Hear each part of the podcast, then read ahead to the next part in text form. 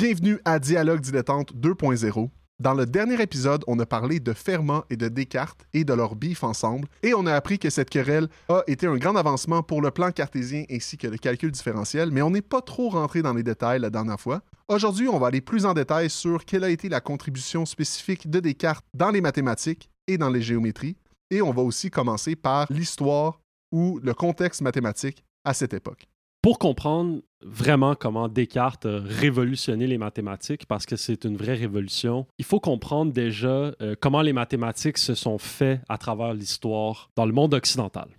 Chose surprenante, à l'Antiquité, par exemple, la géométrie d'Euclide, puis dans les autres textes post-euclidiens, les mathématiques étaient presque à 100% faites sans l'utilisation de symboles. Qu'est-ce que tu veux dire? Donc, les mathématiques étaient faites comme un texte, comme n'importe quel texte. On expliquait en mots le raisonnement mathématique. Donc, on écrivait de longues phrases, de longs paragraphes pour expliquer notre chaîne de raisonnement qui menait à la preuve de certains théorèmes. OK, puis pour ça, as-tu des exemples de symboles, mettons, qui n'utilisaient pas, qu'on utilise aujourd'hui? Mettons le plus, le moins. Ouais, tout ça, euh, ce n'était pas. Euh, c'était pas des symboles, on n'écrivait pas 2 euh, plus 2, on disait à l'oral, on disait à l'écrit plutôt prends deux, deux trucs puis ajoute-en deux. Oh my god, ok. Puis même dans le temps de Descartes? Bon, pas tout à fait. Donc dans le temps de Descartes, il y a eu une certaine évolution. Éventuellement, les mathématiciens ont commencé à abrévier les mots qu'on répétait toujours. Ok, Donc ça, c'est comme un, avancement vers le symbolisme, ok, mais c'était pas encore utiliser un symbole en tant que tel pour représenter un concept abstrait. C'était juste abréviation de mots. Donc, par exemple, l'égalité, on l'abréviait avec euh, les deux, trois premières lettres du mot égalité, par exemple. OK, OK. Ça a commencé par une abréviation parce que de toute façon, on utilisait toujours ces mots-là. Donc, c'était plus simple d'écrire EB, mettons. Exactement. OK? Donc, à l'époque de Descartes, le symbolisme, aujourd'hui, quand on regarde avec la perspective historique, on voit qu'il y a certains précurseurs à Descartes qui commencent à introduire des symboles, donc notamment Viette, qui était euh, une grande inspiration pour Descartes, et Record. Record, je ne connais pas du tout. Mais Descartes, c'était vraiment le premier à utiliser un symbolisme euh, moderne, dans le sens que aujourd'hui, les textes mathématiques de Descartes sont intelligible pour nous, tellement Descartes a influencé la notation jusqu'à aujourd'hui. OK. Puis avant Descartes, dans le fond, si on reprenait un texte d'avant Descartes, ça serait presque impossible à lire ou ça serait très difficile à lire d'un point de vue mathématique, comme on l'a appris à l'école, par exemple. Exactement. Parce que ça utilise. Fait que là, attends, je vais juste retourner un peu en arrière. Là, tu es en train de me dire que dans le temps, OK, même quand il y a eu les actions d'Euclide puis tout ça, mm-hmm quand on faisait une preuve mathématique, au lieu d'utiliser des formules, on la faisait tout simplement en texte, comme on le fait dans, mettons, en philo. Ou exactement. Ouais. Oh my God. Aujourd'hui, ça paraît... C'est quand l'arrivée... Euh, mettons, excuse, moi de te couper, mais c'est quand, mettons, l'arrivée du premier, du premier symbole ou... Ça serait difficile à dire le premier symbole en tant que tel. Euh, j'ai pas vraiment trouvé ça dans mes recherches. Mais ce que je pourrais te dire, c'est l'apparition de certains symboles. Par exemple, le plus et le moins, euh, j'ai trouvé qu'ils sont apparus en 1489. donc, quand même très tardivement par rapport à Euclide. C'est tard, là. Il y en a eu des maths avant ça, quand même. Là. Ouais. Puis ils utilisaient tous des mots. Ouais. C'est fou. OK, c'est bon. Euh, l'égalité apparaît en 1557. Wow. chez Record, justement, qui est un mathématicien que je connais pas, mais euh, dans son texte, et je le cite, il a créé le signe d'égalité comme ça parce que deux choses ne sauraient être plus égales que deux lignes parallèles. OK. donc, c'est de là que vient le symbole d'égalité. Ça représente deux lignes parallèles. En 1557, quand même. Wow. Ouais. OK. Ouais. Sinon, les signes plus petits et plus grands que apparaissent en 1610. Le signe de la multiplication apparaît en 1631. Tabarnouche. donc, c'est difficile d'imaginer les maths sans ça parce que c'est tellement ancré dans notre conception. C'est euh, des maths, on les reconnaît tout de suite de par le fait que le, texte est plein de symboles. Mm-hmm. Quand tu vois un texte mathématique, tu le sais tout de suite parce qu'il y a plein de symboles. Oui, absolument. Puis là, Descartes, qu'on se souvient, travaille à peu près à la même époque. lui va, être- va introduire plusieurs choses qui sont révolutionnaires. Premièrement, il va utiliser le symbole euh, X, la lettre X, pour euh, définir un terme inconnu. Ouais. Donc, comme on fait euh, aujourd'hui au- dès l'école secondaire, quand on apprend à trouver la valeur d'une- d'une, d'un inconnu, on utilise souvent X, Ouais. des fois Y, des fois Z. Mais c'est Descartes le premier à faire ça. Puis je suis curieux un peu. Ouais. dans ce cas-là, fait que là, puis là, je pense que la, la, question- la réponse est évidente, mais dans le fond, dans, dans ce temps-là, pour représenter un inconnu, on le faisait par le texte. Puis on devait, ça, devait- ça devait Ouais. être dur de trouver justement la valeur d'un inconnu en utilisant du Mhm. texte. Parce que, tu sais, aujourd'hui, on a, des, on a Ouais. des méthodes très précises pour comme isoler Ouais. la variable. L'isoler avec du Mhm. texte, ça doit être une réflexion quand même un peu plus. euh, Ouais, ben en effet, c'est c'est une des contributions de Descartes, c'est que c'est lui le premier à avoir compris à quel point c'était puissant d'écrire une équation, même s'il y a des inconnus dedans, et de la retravailler à reculons pour trouver l'inconnu. Wow! Ok? Donc, euh, il y, a, il y a, des- il y a un précurseur à ça qui est Diophante, un mathématicien de l'Antiquité. On se rappelle de lui parce qu'il a écrit un texte majeur sur l'arithmétique qui a été étudié pendant. euh, Jusqu'à l'époque de Descartes, euh, on étudiait le texte de Diophante. Ouais. C'était une espèce de, de somme de plein de contributions mathématiques, plein de problèmes qu'il avait recensés à l'époque. Puis ça, c'est sept siècles après Euclide. Donc, il y a eu quand même des développements mathématiques. Diophante, lui, avait, avait ce qu'il appelait la méthode euh, d'analyse et de synthèse, où est-ce qu'il préfigurait un peu Descartes dans l'idée de construire l'équation avec ses inconnus, puis isoler les variables. Mais c'était pas encore symbolique, c'était pas encore développé comme Descartes le C'était fait. juste le balbutiement, l'idée générale était là, mais l'application était pas là Ouais. du tout. Descartes est venu ajouter Puis- des, des- des outils pour appliquer cette, Ouais. euh, cette mentalité. C'est ça. Puis Descartes euh, a clairement été inspiré par Diophante parce que Descartes euh, a lu, comme pratiquement tous les mathématiciens de l'époque, le texte de Diophante. Puis même que une des contributions majeures de Descartes, c'est la résolution du problème de Pappus. Puis le problème de Pappus, c'est un problème qui est dans le texte de Diophante. Donc on parle encore de l'Antiquité. Le texte de Diophante parlait du problème de Pappus, puis disait tous les grands mathématiciens se sont essayés à ce problème-là. On parle d'Archimède, on parle de les grands mathématiciens grecs, puis personne n'a été capable de le résoudre. OK. Serais-tu capable de, de le, de le décrire un peu le problème? Est-ce que tu. Vite fait comme ça, non. Puis je pense pas que c'est pertinent. À l'oral, ça, va être très compliqué, mais avec un dessin, c'est relativement clair. OK, mais- ben je, je vais le mettre peut-être dans le, dans le vidéo Ouais. sur YouTube Ouais. là, pour que ça soit Parfait. plus visuel. euh, on va le voir euh, dans le vidéo. Pour ceux qui sont sur euh, Spotify, vous pouvez aller sur notre chaîne pour voir la vidéo. Il y a des explications un peu plus granulaires sur nos vidéos en passant. Donc, Ouais. voilà. En gros, le problème, là, sans rentrer dans les détails, c'est de construire un, un, un certain ensemble de points, genre de, qui est défini par rapport à différentes droites. Ben, la raison pourquoi Descartes a été capable de résoudre ce problème-là, c'est parce qu'il avait inventé le plan cartésien et la géométrie analytique. Puis une fois qu'on a ces outils-là, le problème devient facile. Comme on pourrait apprendre ça euh, au secondaire, puis on, s- on- Wow. on trouverait la solution nous-mêmes. Wow. OK. Fait que là, juste là, avec ce que tu as dit là, il a été un peu. Ben, tu sais, on, on le savait avant, mais il, il a introduit le symbole X, introduit le- une application pour être capable d'isoler l'inconnu, être capable de faire Ouais. des formules avec l'inconnu, ce qui est quand même Mhm. très, très fort. Mhm. Puis il a résolu un problème qui ça fait des siècles et des siècles. OK. Exact. OK. Exact. C'est très fort. Puis, euh, Descartes n'était pas le seul à faire cette euh, transition de la géométrie vers la géométrie analytique qu'on appelle. La géométrie d'Euclide, c'est tout basé sur des dessins, sur des constructions avec des règles puis euh, des compas. Descartes, évidemment, il a appris ça, lui, comme tous les, mathématiciens à l'époque, c'était ce- cette façon-là qu'on attaquait les problèmes. Mais Descartes avait compris que de représenter les objets géométriques par des nombres, par leur longueur, par leur relation dans, dans, dans le plan, pouvait faciliter grandement la résolution de ces problèmes-là. Donc, Mm. plutôt que de travailler avec un compas puis une règle, ben, je vais écrire une équation qui représente ce que je cherche.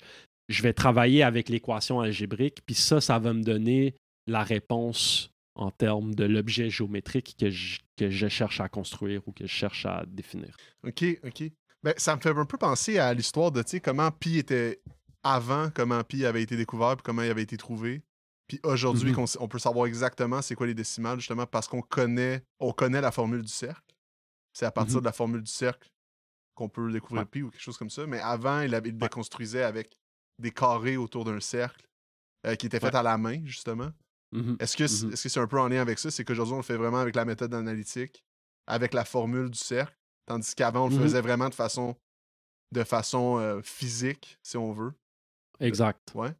Je pense que c'est une bonne analogie. OK. C'était un peu dans l'air du temps parce que Fermat aussi avait un peu développé ce même genre d'approche indépendamment de Descartes. Ah, OK. OK? OK. Puis moi, c'est- un peu ça que j'avais trouvé drôle dans, dans la correspondance puis le beef qu'on avait fait au dernier épisode. C'est que moi, dans ma tête, ils étaient comme. Ils s'étaient parlé de leur découverte, puis ils étaient comme contents. Ah, t'as fait la même chose que moi, mais non. C'est pas du tout ça. c'est- pas du tout ça. Fait que eux autres, ils appellent ça le lieu-plan. OK, donc, ce qu'on appelle le plan cartésien, pour eux, c'est le lieu-plan. Puis, comment Descartes va découvrir cette idée-là, c'est qu'il va se dire OK, je vais prendre une, euh, un segment de droite, OK, puis je vais considérer que ce segment de droite-là a une longueur de 1. Ça représente mon unité. Puis le reste, ben, je vais le mesurer par rapport à combien d'unités euh, j'ai besoin. Donc, combien de fois je dois reproduire le segment de droite pour représenter un autre segment de droite, par exemple. Donc, en gros, disons que... euh, pense à une règle. OK. OK? Euh, disons, j'ai une règle qui est 1 mètre. Mhm. Ben ça, ça va être mon unité. Je peux représenter ça comme un segment de droite. Puis après, pour mesurer une autre droite, ben, je peux juste regarder combien de mètres Ouais. la droite fait. Donc, j'ai comme un morceau qui est mon unité. Ouais. Puis après ça, je regarde combien d'unités j'ai besoin. OK. Tu, tu divises euh, la longueur par le nombre d'unités que tu as établi au préalable. C'est ça. C'est que mathématiquement, quand tu travailles un problème, il va faire un dessin, il va dire ce bout-là, le bout, euh, disons, AB, c'est mon unité. Fait que tout le reste, je vais dire, je vais le, le donner en termes de combien d'unités c'est. OK. C'est bon. Puis, pour résoudre le problème de Papus, il va utiliser deux droites comme ça qui vont, qui vont être chacune deux types d'unités différentes. En rétrospective, on se rend compte que ça, c'est exactement comment on fait un plan cartésien. On a l'axe des X qui représente les unités dans une direction, puis on a l'axe des Y qui représente les unités dans une autre direction. Mhm. L'unité n'est pas vraiment importante. C'est juste que les choses doivent être à l'échelle. Puis après ça, tout le reste, ben, on peut toujours le donner en termes de combien de déplacements je dois faire le long de l'axe des X, puis combien de déplacements je dois faire le long de l'axe des Y. Euh, OK. Puis l'unité, doit être. Est-ce qu'elle doit être absolument perpendiculaire? Les deux unités? Euh, non, non. C'est c'est juste plus facile quand c'est perpendiculaire. OK. Parce que sinon, après ça, c'est un peu compliqué de se retrouver, mais tu peux. Tu peux calculer des angles. Avec des triangles, tu peux calculer des angles. Ouais. Tu peux prouver mathématiquement que tant que tes deux droites sont pas parallèles, tu pourras faire tout ce que tu fais avec le plan cartésien. C'est juste plus commode de les mettre perpendiculaires. Juste parce que ça facilite énormément le- le- la tâche. Mais c'est le genre de truc euh, qu'on étudie en algèbre linéaire à l'université. Qu'est-ce qui arrive quand les axes sont pas parallèles? Comment ça marche? Mhm. On se rend compte que mathématiquement, c'est pas très compliqué. OK. Puis est-ce qu'ils doivent absolument ne pas être parallèles? Ouais, parce que s'ils sont parallèles, tu auras juste une dimension sur laquelle te déplacer. Puis le terme euh, technique, c'est être linéairement indépendant, qu'on appelle. Disons que tu as trois droites qui sont linéairement indépendantes, OK. mais là, tu peux te déplacer dans un espace à trois dimensions en suivant combien d'unités sur chaque droite tu fais. OK? Puis tu peux généraliser à quatre, cinq dimensions. Puis c'est comme ça qu'on, que les mathématiciens font. Une autre euh, chose vraiment intéressante dans le texte de Descartes, que je, le- que je rappelle, euh, c'est tout ça se trouve dans son texte La géométrie, qui est un annexe Ouais. au discours de la méthode. Une autre chose très intéressante, c'est qu'il explique comment faire des additions, des soustractions, comment prendre des racines carrées géométriquement. Donc, qu'est-ce que je veux dire par là? C'est qu'il va dire, ben, si je veux additionner deux segments de droite, qui revient à additionner deux nombres, quel est l'algorithme géométrique que je dois faire pour trouver euh, la droite qui correspond à la, à la bonne longueur? OK. OK. Puis il va toujours ramener ces trucs à, à deux axiomes de base. Euh, on se souvient, Descartes est comme un peu obsédé par réduire au plus simple, trouver les idées claires et distinctes. Quand il fait de la géométrie, il ramène tout à la similitude des triangles. OK? Donc, on se souvient peut-être euh, quand on fait de la géométrie que des triangles similaires ont les mêmes angles. Fait Mhm. que ça, il va utiliser ça pour faire ses preuves. Et le théorème de Pythagore. C'est comme les deux seuls trucs qu'il accepte. Puis toutes ses preuves, il va les faire à partir de euh, ces principes-là. OK, OK. Puis il peut arriver à.